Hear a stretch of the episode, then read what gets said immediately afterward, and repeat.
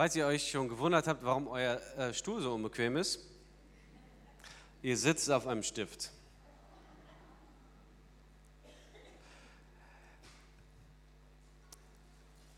Und ich dachte, es gibt ja so verschiedene Kontexte sozusagen, in denen man sich was wünschen kann.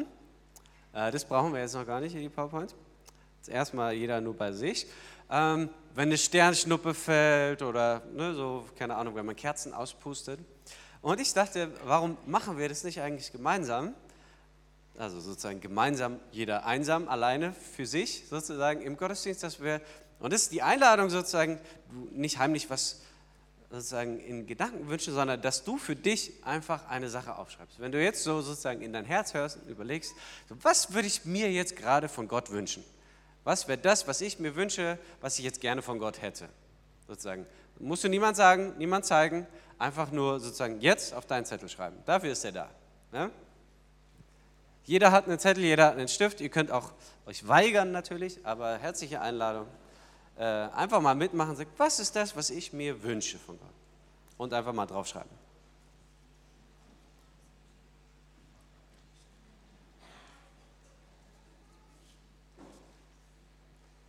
Wie gesagt, niemand zeigen.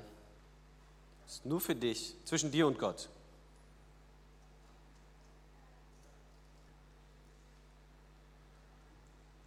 Ein Wunsch, ne? Die meisten sind fertig, glaube ich, ja?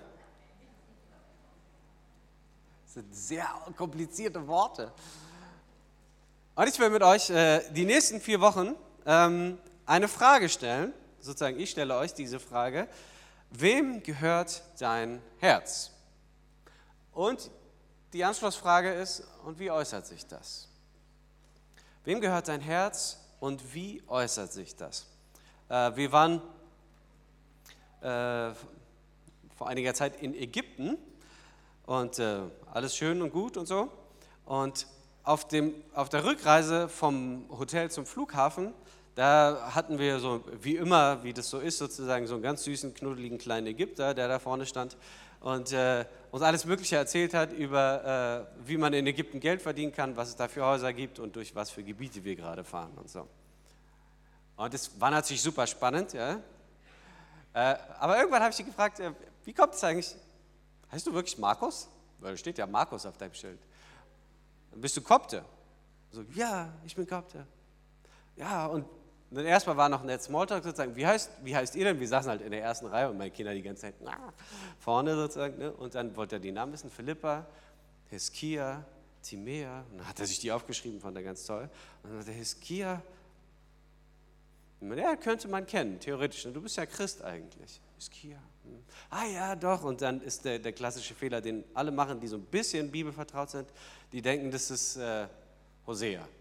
So, nein, Hosea ist ein Prophet, genau, weil er ist dann sozusagen in Gedanken die Liste durchgegangen der biblischen Bücher, die er gelernt hat. So, Mose, Josua, Richter, Ruth, Samuel, König, Chronik, Esra, und dann war ah, Hosea, Hosea, nein, nein, nicht Hosea. Und äh, dann kamen wir drauf, nee, es gibt einen biblischen König, der, der Hiskia heißt, ja, und ah, ja, cool und so. So, jedenfalls war das Thema dann auf dem Tisch. Ihm war klar, wir sind Christen und kennen uns mit der Bibel aus und er irgendwie auch. Und dann hat er angefangen, den Bus zu evangelisieren. Das war richtig. Also, er hat angefangen zu schwärmen von seiner Gemeinde. Er sagt, er kommt, wie die meisten Kopten sozusagen, aus, einer, aus einem koptischen Dorf. Und äh, der Großteil der Kopten, also früher war es über ein Drittel der Ägypter, waren, also ursprünglich waren es alle Ägypter, waren Kopten, aber dann Islamisierung und so weiter. Äh, und sozusagen, und er, wie fast alle Christen, alle Kopten, die ich kenne sozusagen aus Ägypten, wohnt in so einem Dorf und da wohnen nur Kopten. Und dann fing er an zu erzählen, wie begeisternd Kirche ist und wie gut es ist und wie das läuft bei ihnen. Und dass sozusagen das halbe Dorf arbeitet in Dubai und in den USA und in Kanada und was weiß ich. Aber alle spenden halt regelmäßig und die bauen sich da ihr Dorf aus sozusagen. Und es gibt einen Riesenfonds von fast irgendwie über zwei Millionen, der einfach nur dafür da ist, wenn mal irgendeiner Familie irgendwas passiert, der Mann stirbt oder was weiß ich, unvorhergesehene Dinge. Und dafür ist die Kirche da, sozusagen, um die zu versorgen und so weiter. Ja? Also bis zum Flughafen hat er nicht aufgehört, davon zu erzählen, wie begeistert er ist von seiner Kirche und wie toll es ist und so weiter. Und es war ganz witzig, weil, also ich habe jetzt nicht gesagt, hier komm, du bist doch Christ, erzähl uns mal was oder so, ne? sondern wir haben halt Man hat sozusagen da ein bisschen reingepiekst, wie so ein Wespennest. Äh, aber der war nett, ja, wie auch immer. Ja. Schöne, schöne Situation. Und dann hatte ich eine andere Begegnung. Das war ein paar Tage vorher schon. Und äh, bei mir ist es manchmal so, ich bin da so ein bisschen interessant aufgestellt vielleicht. Äh, wenn meine Frau und meine Kinder schlafen gehen und ich im Urlaub bin, dann gehe ich sozusagen auf die Suche. Ja, dann äh, gehe ich meistens in eine Bar oder was weiß ich, was es halt so gibt. Und äh, einfach bin auf der Suche sozusagen nach Gesprächspartnern und vielleicht macht der Gott auch eine Tür auf. Ja, so. Und dann das meistens so, je nachdem, wenn ich schon jemanden kenne, dann gehe ich dahin, ganz unaufdringlich. Hey, ich sehe doch frei oder so. Äh, und in dem Fall weißt du, ich habe mich halt einfach alleine hingesetzt und man guckt, okay, Gott, legst du mir jemand aufs Herz, fällt mir jemand auf. Und da war da ein Typ, der ist auch irgendwie alleine da durchgewuselt. Bin ich hingegangen, hey, are you German? Yes, I'm German. So, alles klar, okay, wir können Deutsch reden. Ah ja, stimmt. so. Ich glaube, ich habe sogar gefragt, bist du Deutscher? Yes, I'm German. Hm, egal, wie auch immer. Jedenfalls äh, hieß der David. Ja? Und äh, dann bin ich so ein bisschen ins Gespräch gekommen mit David und äh, wo er herkommt und seine Familie und so weiter. Und dann hat er erzählt, er, die sind fünf Geschwister. Und irgendwann dachte ich so, sag mal, David, bist du Christ? Ja, ja, ja, schon. Aber nicht so, nicht so Standard, was auch immer. Ja? War jedenfalls ein interessantes Gespräch. Ähm, ich glaube, er wollte mir eigentlich erklären, dass er in der Freikirche ist. Ähm, aber so ganz gelungen ist es ihm nicht. Ja? Und wir haben irgendwie versucht, oder ich habe lauter Fragen gestellt. Ja, wie funktioniert denn das? Und dann meinte sie, ja, aber halt nicht so streng und, äh, und auch jetzt nicht jeden Sonntag und so. Ja, okay, also gehst, gehst du nicht in Gottesdienst? Ja, doch schon. Und du hast gemerkt, egal wonach du gefragt hast, da kam jetzt nicht so viel irgendwie. Ja? Also irgendwie heißt er David und irgendwie ist er christlich aufgewachsen und irgendwie ist er auch in der Freikirche. Aber es ist irgendwie so frei, dass man da jetzt nicht so regelmäßig hingeht. Und äh, er konnte es jetzt auch nicht so genau erklären, irgendwie. Ja, und dann äh, hatte er aber noch einen Kumpel, der war gerade auf dem Zimmer, weil ihm sein Knöchel irgendwie wehgetan hat. Und er kam dann irgendwann runter und der war aus äh, NRW. Und der hieß Nathan. Das, ihr seid ja geil, Nathan und David. Ja? So, und die so, ja, warum? Achso, naja, da gibt es auch so eine Geschichte in der Bibel und so. Da, da habe ich ihnen erstmal die Geschichte erzählt. Oh, ist ja cool. So, ja, wirklich, ihr zwei, so cooles Team und so. Naja, jedenfalls, äh, Nathan ist in derselben Freikirche wie David gewesen. Kannte sich aber eben entsprechend genauso gut aus in der Bibel und so. Interessante Freikirche. Ähm, die haben sich irgendwie darüber kennengelernt und der hat dann immer nur, äh, Nathan, da, ich höre immer nur Nathan, der weiß, sagt, und das kennst du aber von Lessing, so mit dem Ring und so? Nö. Okay, ja, wie auch immer. Jedenfalls war das interessant. Gemeinde war denen wichtig, weil darüber haben die sich kennengelernt, obwohl die in unterschiedlichen Bundesländern leben, ist irgendwie so eine Freikirche. Aber seht ihr den Kontrast sozusagen zwischen Markus, dem Busreiseführer, wurde so ein bisschen anstachelst und dann erzählt er dir, wie begeistert er ist von seiner Gemeinde und von dem, was Gott tut und wofür Kirche eigentlich da ist. Und dann hast du den anderen, der sozusagen wo man sagen würde, die Parallelität ist eigentlich größer, ja? Sozusagen ist wie ein Loch. Ja? Da kannst du so viel stochern, wie du willst, da kommt nichts irgendwie. Und man könnte sich so die Frage stellen, woher kommt es? Ja? Weil es gab, also es lag jetzt nicht daran, dass David und Nathan nicht reden konnten. Also er hat mir 500 Bilder gezeigt von seinen aufgemotzten Autos. Ja? Und, dann, und er hat Vielleicht war ihm auch egal, dass es mich eigentlich nicht interessiert hat. Ja? So, oh, doch, hier, komm, ich habe noch Bilder. So, ah ja, cool. So. Aber das ist egal, ja? also sie konnten beide reden, aber sie reden eben über das, was sie begeistert und wohin es sie zieht. Ja? Und ich weiß nicht, ob ihr das schon mal erlebt habt oder ob ihr es schon mal versucht habt, so ein, zum Beispiel ein Beachvolleyball oder irgendeinen Fußball oder so, den unter Wasser zu halten. Ja, was passiert, wenn man den unter Wasser drückt und versucht, sich draufzusetzen, darauf zu schwimmen oder so? Irgendwann fatzt er irgendwo hoch. Ne? Warum? Da ist halt Luft drin. Ne? Der, der, der fühlt sich sozusagen unwohl im Wasser. Man kann den da reindrücken, mit großem Kraftaufwand, aber der wird da nie lange bleiben. Fühlt sich da einfach nicht wohl. Es ist sozusagen nicht sein Gebiet. Und die Frage ist sozusagen, jetzt erstmal ganz platt, sozusagen, ist für dich Gottesdienst wie das Wasser, in das man dich hin und wieder drückt, ja? Oder sagt, oh, sobald ich draußen bin, fühle ich mich aber viel wohler eigentlich. Ja? Sozusagen habe so ein bisschen so fromme Balsamierung, ja? und dann ist wieder weg. Oder wohin zieht es dich? Also, weil das Ding ist ja, das ist ja die Beschaffenheit der Dinge sozusagen. Wenn man jetzt den Ball füllen würde mit Wasser und nicht mit Luft, dann wäre das ja was ganz anderes. Oder man versucht halt einfach den Ball nicht sozusagen ins Wasser zu drücken oder wie auch immer. die Frage ist sozusagen, wohin zieht es dich? Wohin zieht es dich? Ja, was ist der Ort deines Verlangens, deiner Sehnsucht? Und es gibt so eine Formulierung, die relativ gläubig ist und irgendwie populärer wird. Und die heißt, du bist, was du isst. Ne? Das ist sozusagen gesunde Ernährung und achte mal drauf, füll dich nicht mit Müll und so. Aber ich würde sagen, du bist, was du liebst. Du bist, womit du dein Herz füllst. Und du betest an, was du liebst. Und vielleicht liebst du nicht, was du denkst. Und das führt uns zu der Eingangsfrage eigentlich. Was willst du? Was wünschst du dir? Wohin zieht es dich? Was willst du? Und ich weiß nicht, ob ihr schon mal drüber nachgedacht habt. Im Kern ist das sozusagen die wichtigste Frage in Jüngerschaft. Das ist die Frage, die Jesus am Anfang und am Ende stellt. Ein ne, bisschen anders formuliert sozusagen. Willst du mir folgen? Das ist die Frage. Willst du mir folgen? Aber und am Ende stellt er die Frage, liebst du mich? Aber im Grunde ist es dasselbe wie die Frage zu stellen, hey, was willst du? Was willst du? Ich bitte nochmal.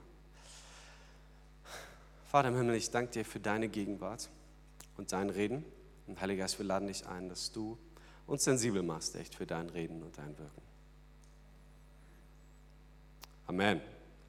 Also die Frage ist, was willst du? Nicht, was weißt du oder was glaubst du oder was denkst du oder wie viele Bibelbücher kannst du zitieren, sondern im Kern ist die Frage, was willst du? Was willst du eigentlich? Und es gibt einen relativ bekannten Bibelvers, der steht in den Sprüchen 4, Vers 23. Und da heißt es, mehr als alles, was man sonst bewahrt, behüte dein Herz. Denn in ihm entspringt die Quelle des Lebens. Mehr als alles, was man sonst bewahrt, behüte dein Herz, denn in ihm entspringt die Quelle des Lebens. Und die Frage ist sozusagen damit verbunden, was soll das? Ja, warum soll ich mein Herz bewahren? Ich würde sagen, die, das Herz ist sozusagen, ist das, das Gewicht meines Herzens ist das, wohin es mich zieht. Wohin zieht es dich? Und es ist sowas wie Hunger oder, oder Sehnsucht oder man könnte auch sagen Liebe. Ja? Es zieht mich immer dahin, wo ich etwas oder jemand oder wie auch immer liebe. Ja? dahin zieht es mich automatisch. Ich werde gezogen. Und ich habe im Vorfeld mir Gedanken gemacht, schon eine Weile ehrlich gesagt, über, äh, über diese Themen, über die ich mit euch sprechen will. Und ich habe dann Gott gefragt, so bei all dem, was ich sagen will, wenn ich es zusammenfassen würde. Was ist das, was du sagen willst? Und das war sehr eindeutig und das war für mich hilfreich. Wollt ihr hören? Ja? Und Gott hat gesagt, ich will, dass du ihnen sagst, dass ich eifersüchtig bin. Wisst ihr, dass ich eifersüchtig bin? Gott sagt es ganz oft von sich und wir ignorieren das, glaube ich. Gott ist eifersüchtig über den Raum in unserem Herzen, wohin es dich zieht. Und die Frage ist, wohin zieht es dich? Ja, was willst du? Wonach sehnst du dich? Wir haben einen eifersüchtigen Gott und wir sind geschaffen, irgendwas zu lieben. Augustinus hat es mal gesagt, denn du hast mich geschaffen zu dir hin. Und deshalb ist mein Herz, mein Herz unruhig, bis es Ruhe findet in dir. Und das ist wie dieser Beachvolleyball im Wasser. Ja? Das, der, der wird immer unruhig sein und Druck haben, bis er an dem Ort ist, wo er sein soll oder sein will. Ja? Und Gott hat uns geschaffen, unabhängig davon, wie deine Beziehung zu ihm aussieht, zu ihm hin.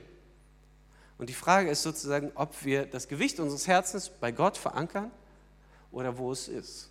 Wo es sozusagen, wo ist, wohin zieht es dich? Ja? Was ist sozusagen deine Sehnsucht? deine, deine Leidenschaft? Wohin zieht es dich? Und, und das Spannende dabei ist sozusagen, dass ich sagen würde, wir leben angetrieben von sowas wie einer Vision. Also wir haben sowas wie eine sehr konkrete Vorstellung davon, das ist schon die nächste Folie, sozusagen, was, was ein gutes Leben ausmachen würde.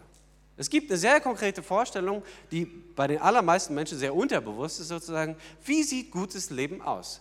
Was ist deine unterbewusste Vision von gelingendem Leben? Das ist dein Ziel. Das ist das, wohin es dich immer ziehen wird. Und es ist bei jedem Menschen was anderes. Aber das Spannende ist sozusagen, dass es eigentlich egal ist, wo du hin willst. Du wirst immer nur ankommen, wo du hingehst. Ja, und das klingt so ein bisschen wie ein banaler Satz.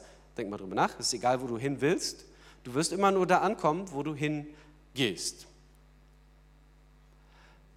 Ich kann mir zum Beispiel vornehmen, ich will von jetzt an jeden Morgen früh aufstehen,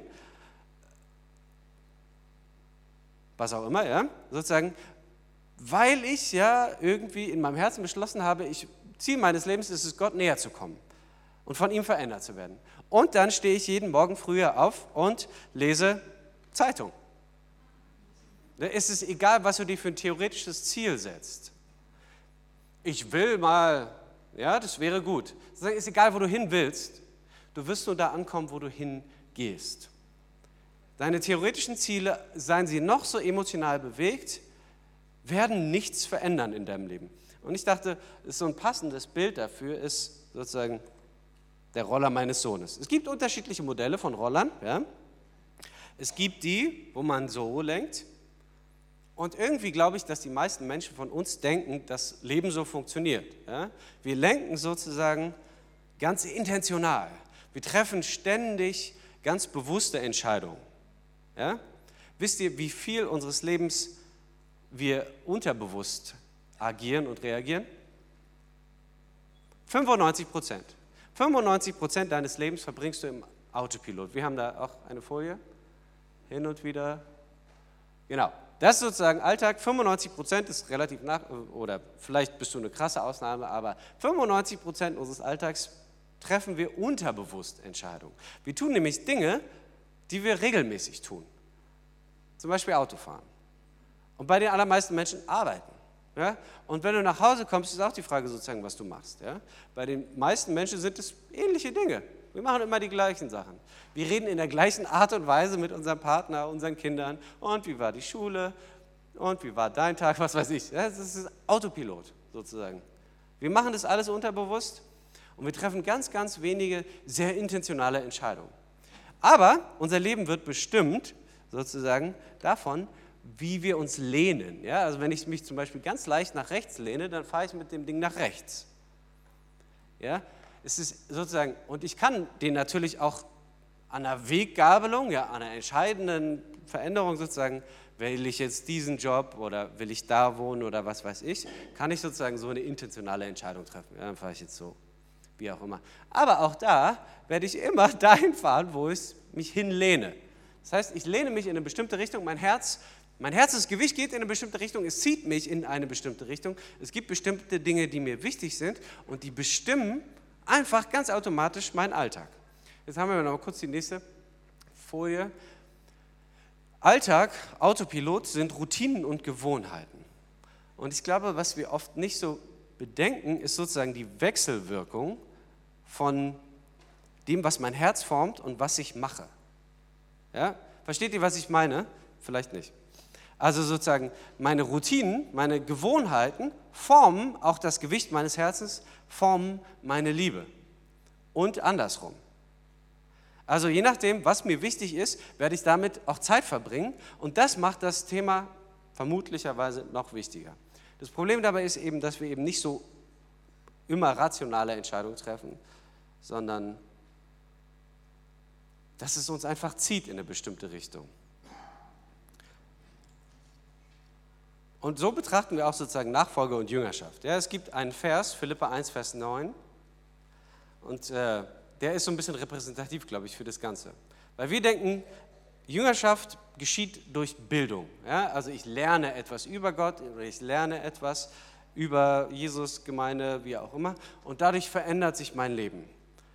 Aber Jüngerschaft und Bildung sozusagen sind nicht das Gleiche, sondern was anderes. Philippa 1, Vers 9. Und ich bete darum, dass eure Liebe immer noch reicher wird an Erkenntnis und aller Erfahrung, sodass ihr prüfen könnt, was das Beste sei, damit ihr lauter und unanstößig seid für den Tag Christi, erfüllt mit Furcht der Gerechtigkeit durch Jesus Christus zur Ehre Gottes und zum Lob Gottes.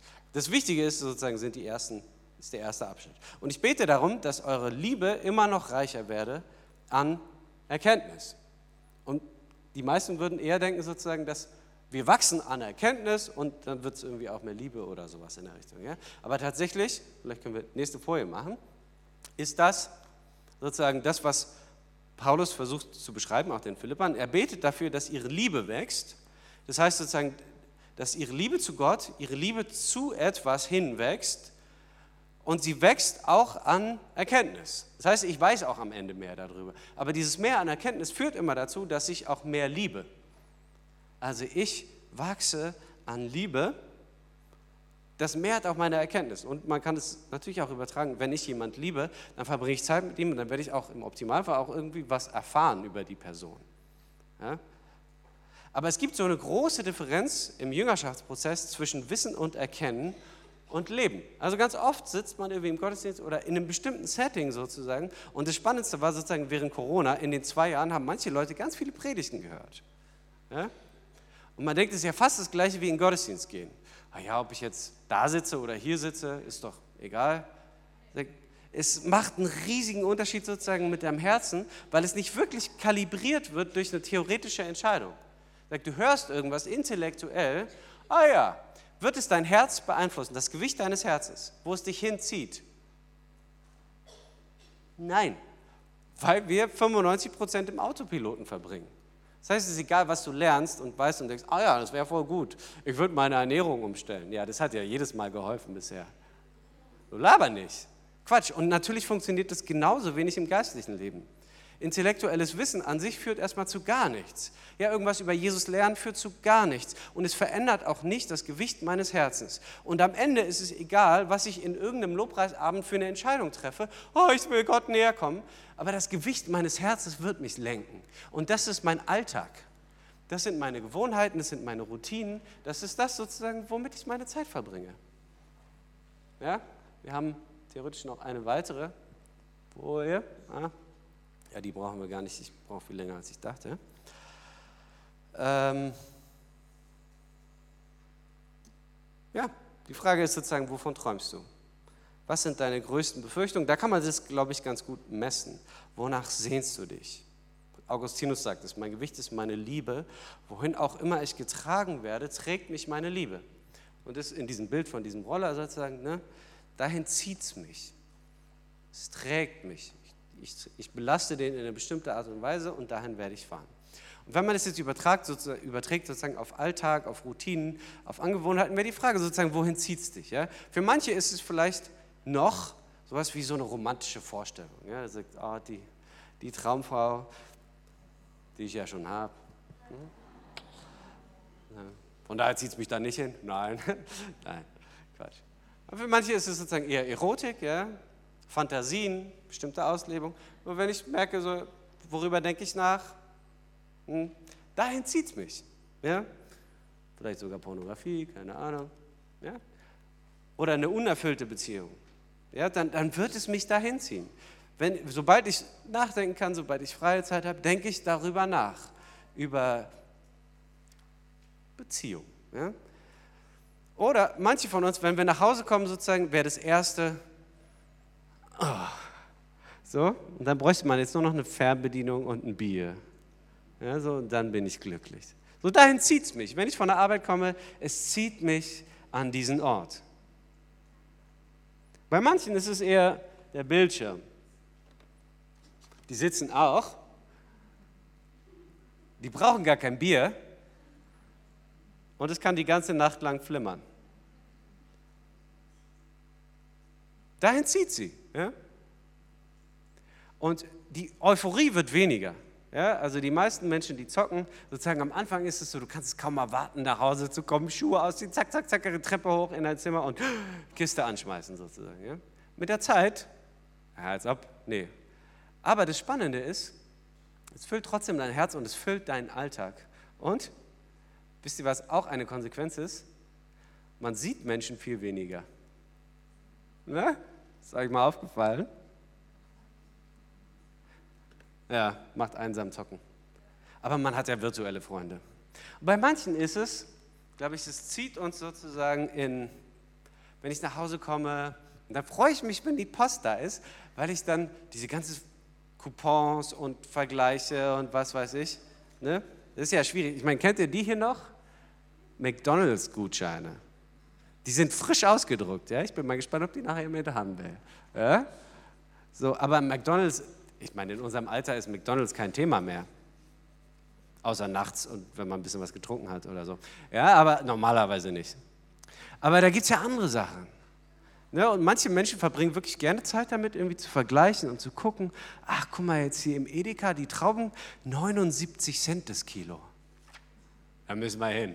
Ne? Und der Brokkoli, der ist gerade 14 Prozent reduziert. Ja, das ist ein bisschen lustig und das ist für manche Menschen Alltag. Dahin zieht es mich. Ich vergleiche, ich gucke, ich gucke, wie ich mein Geld zusammenhalten kann. Und dahin zieht es mich. Ja, das ist sozusagen, da verbringe ich meine Zeit mit. Und wenn du Menschen so ein Einkaufsprospekt und eine Bibel auf den Tisch legst, wohin zieht es dich? Das ist eine ganz banale Frage. Ja? Du kannst was für theoretische Entscheidungen treffen? Oh ja, ich würde schon gern irgendwie Gott näher kommen. wohin zieht es dich? Das wird es entscheiden. Wohin zieht dich dein Herz? Das Gewicht deines Herzens wird darüber entscheiden, wo du hinfährst, wo dein Leben hinführt. Ist egal, wo du hin willst, du wirst immer nur da ankommen, wo du hingehst. Und ich will euch sensibilisieren für den Gedanken, darum geht es heute Morgen eigentlich. Sei nicht blind dafür, dass deine Routinen, dein Alltag darüber entscheiden, wo das Gewicht deines Lebens liegt und wo das Gewicht deines Herzens ist und das ist ein Kreislauf. Das wird immer ein Kreislauf sein. Sozusagen, womit ich mehr Zeit verbringe, das formt mich und das prägt mich. Jetzt nehmen wir mal ein Bild von zum Beispiel, äh, ich muss ein bisschen kürzen, wir gehen mal ein bisschen weiter. Ja, noch eins weiter. Das ist für mich so ein passendes Bild. Jetzt nehmen wir mal an, jemand hat zum Beispiel Leidenschaft an so einem Auto. Ja? Und er verbringt seine Freizeit damit, es zu polieren und zu putzen und irgendwie schön zu pflegen und so weiter.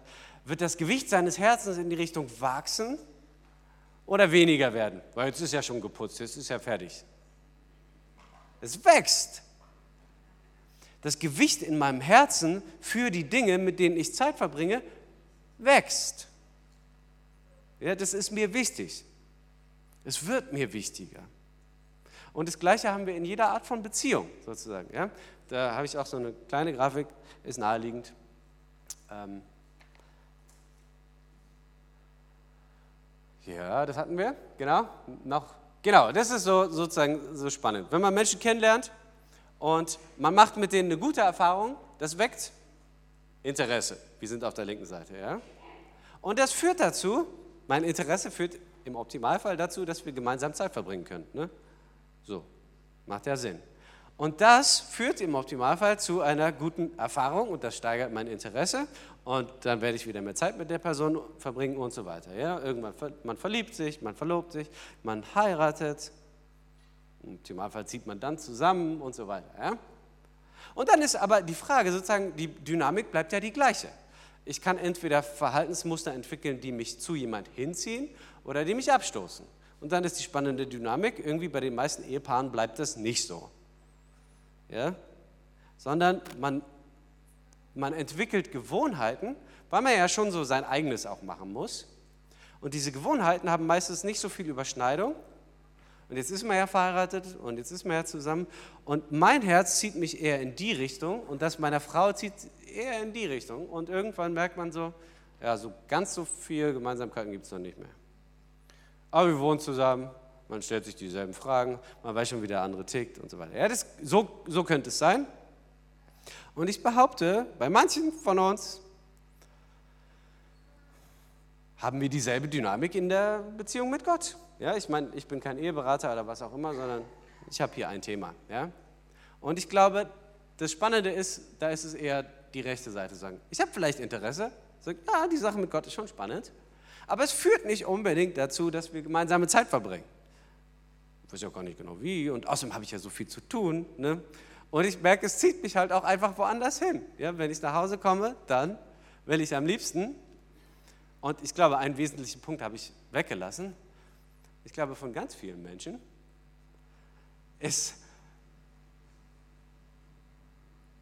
das hier die Lieblingspose.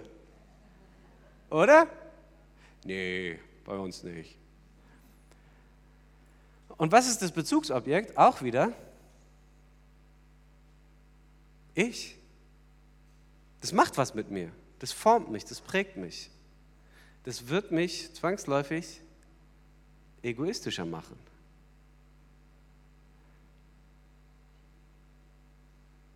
Wohin zieht es dich? Wenn du deinen Alltag evaluierst, wenn du mal guckst, was du machst,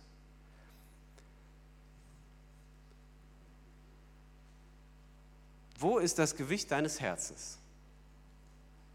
Und das ist überhaupt kein Vorwurf, aber es resultiert aus sozusagen Gottes Ansprache, der sagt, weißt du, dass ich eifersüchtig bin, wie du deine Zeit verbringst? Und dass es mir nicht reicht, dass du mal so eine theoretische Entscheidung getroffen hast. Ja, Gott ist mir schon wichtig. Ja, und es sollten alle auch ein bisschen mehr machen, finde ich. Und es wäre schon gut, wenn meine komischen Nachbarn auch an Jesus glauben würden, weil sie dann meine Hecke mitschneiden. Oder was? Wo ist das Gewicht deines Herzens? Wohin zieht es dich? Was passiert, wenn man es antippt? Sprudelt es dann? So wie so ein Wespennest? Oh, hör auf. Oder merkst du, da kommt eigentlich nichts, bis du zum Auto kommst? Oder nachher gab es dann auch noch Armdrücken und was weiß ich, weil der eine halt Maurer war und ladi da. Also, ich meine, ich weiß nicht, was in deinem Leben ist. Fitness ist sicher auch ein Faktor. Finanzen, Inflation, der Staat, Unterdrückung, keine Ahnung, was ihr so für Hobbys habt. Ja? Die Frage ist sozusagen, wem gehört dein Herz? Und auch einfach ehrlich zu sein, so, wie verbringe ich meinen Alltag und wohin führt es? Und kann ich mir vorstellen, dass Gott sich sehnt nach einer Begegnung mit mir? Und kann ich mir vorstellen, wenn ich sage, da war mal ein Interesse und irgendwie ist es noch da und ich, ich habe jetzt gehört, okay, du sehnst dich nach mir und du bist auch eifersüchtig anscheinend, wie ich meine Zeit verbringe und es stört dich. Es gibt tatsächlich manchmal auch so Ehepartner, die miteinander beschließen, das Handy kommt nicht ins Ehebett. Haben wir mal beschlossen, tatsächlich. In unserem Schlafzimmer einfach nichts zu suchen. Was bringt es, wenn man nebeneinander im Bett liegt und beide werden nur von diesem Ding beleuchtet? Ja? Wie bescheuert. Keine Kritik an irgendwem. Also nicht so, als hätten wir das noch nie gemacht. Ja? So. Aber wenn man sich das angewöhnt, dann ist es irgendwann gar kein Thema mehr. Also ich komme gar nicht auf die Idee, das zu machen. Und wenn man sich das angewöhnt, regelmäßig Zeit mit Gott zu verbringen, dann, dann zieht es dich dahin. Es zieht mich in die Begegnung mit Gott. Es zieht mich, weil er mein Gewicht ist. Und mein Herz trägt mich in diese Richtung. Und ich werde da ankommen, wo ich hingehe. Und mein Herz, mein Leben wird davon bestimmt. Und die Frage ist sozusagen, welche Routinen in deinem Leben äußern welches Herzensgewicht. Und ich will dir Mut machen, deine Woche zu evaluieren. Und es wäre spannend sozusagen, was würdest du nach diesen vier Wochen auf diesen Zettel schreiben? Vom Anfang. Was wünschst du dir? Und danach denkt man vielleicht, oh, peinlich. Den zerknüll ich wieder. Oder vielleicht ist dein Herz schon so kalibriert. Ich bin für mich so an so einem Punkt gewesen mit 30 Jahren und äh, damit will ich auch schließen, ähm, dass ich irgendwie so ein bisschen frustriert war. Ich dachte, ich bin jetzt 30 Jahre alt und ich gucke so auf mein Leben und ich merke, ich hätte gedacht, ich würde ganz woanders stehen. Ich dachte, die Gemeinde, über die ich gesetzt bin, wird viel, viel größer sein als das CGS. Pff, auf jeden Fall. Und ich wäre, was auch immer. Ja, es waren lauter Sachen, wo ich gemerkt habe, so meine Vorstellung davon, wo ich sein würde mit 30, war eine völlig andere als die Realität, in der ich mich wiedergefunden habe. Und dann, glücklicherweise, habe ich auch noch so ein YouTube-Video gesehen, wo so ein paar christliche Pastoren interviewt worden sind. Und einer davon war Stephen Furtick. Das ist der Pastor der Elevation Church. Und der war zu dem Zeitpunkt 30. Ja, denkst du. Und es war so richtig deprimierend. Ja? Ich so, was bin ich? Wer bin ich? Nix, niemand. Total irrelevant. Und das ist natürlich ein sehr auferbauender Gedanke, sehr ermutigend. Und es hat mich aber in so einen Prozess geführt. Und ich habe gemerkt, so, ja, das ist ja Quatsch, so, das führt ja zu nichts. dann habe ich darüber nachgedacht, wer will ich eigentlich sein? Und dann war das gar nicht so schwierig. Dann habe ich gesagt, wer will ich sein? Ich will jemand sein, der gegründet ist in der täglichen Begegnung mit Gott. Und es ist total egal, über wie viele Menschen ich gesetzt bin oder wie mein Arbeitsplatz aussieht oder wie meine Finanzen aussehen oder wie oft ich in den Urlaub gehe oder wie mein Haus aussieht oder meine Wohnung oder was auch immer. Ja? Das ist irrelevant.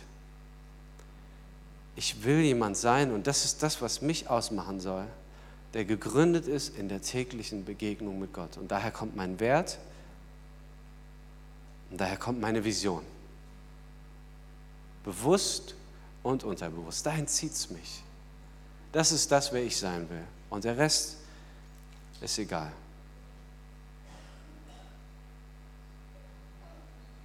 Wohin zieht es dich?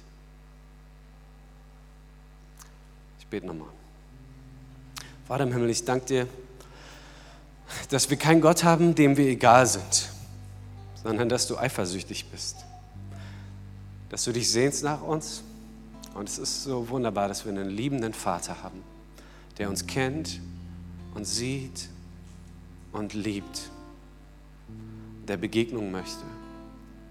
Und ich danke dir für all die Begegnungen, die du vorbereitet hast und dass du kämpfst um unser Herz und dass du uns das immer wieder wissen lässt.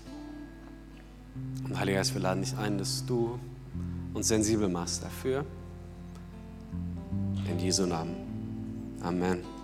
Und ich will dir Mut machen, ehrlich deine Woche zu evaluieren und zu schauen, wohin zieht es dich. Und kann es sein, dass mehr Zeit mit Gott zu mehr Interesse führen würde? zu mehr Sehnsucht. Gottes Sehnsucht ist da.